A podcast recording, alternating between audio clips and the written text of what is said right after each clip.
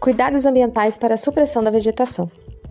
A supressão de vegetação é um procedimento necessário para a implantação do contorno rodoviário de Florianópolis, mas para realizar a supressão é preciso obter a autorização do IBAMA, chamada de ASV Autorização de Supressão de Vegetação. A autorização permite que sejam suprimidas as áreas necessárias para o avanço da obra, desde que se cumpram as regras estabelecidas na licença ambiental. O que você precisa saber? Para toda supressão, é obrigatória a autorização de supressão de vegetação, ASV.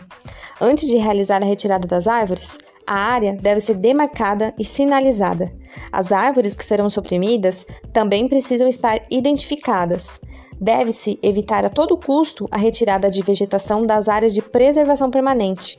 É proibida a retirada de qualquer árvore fora do limite da área de supressão demarcada a atividade de supressão sempre é monitorada e fiscalizada. Todos os trabalhadores das frentes de supressão, antes de iniciar a atividade, devem receber orientações técnicas e legais sobre a atividade e os cuidados que devem ser tomados para evitar acidentes de trabalho e com animais peçonhentos. A supressão sempre deve ser acompanhada pela equipe do resgate de fauna, que fará o direcionamento dos animais para fora da área de supressão.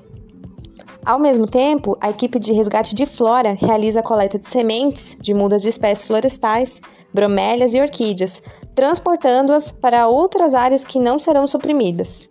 As árvores devem ser cortadas de acordo com a destinação da madeira, em tora, para uso comercial ou de construção, ou em lenha, para queima ou carvão.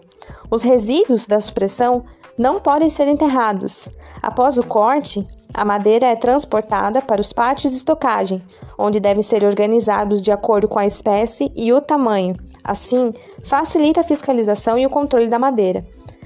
E, muito importante, é a organização do pátio de estocagem, porque assim a gente alcança a melhoria contínua das obras, facilita a cubagem da madeira, que é um importante processo para verificar se a madeira que foi cortada corresponde com a quantidade autorizada pela ASV.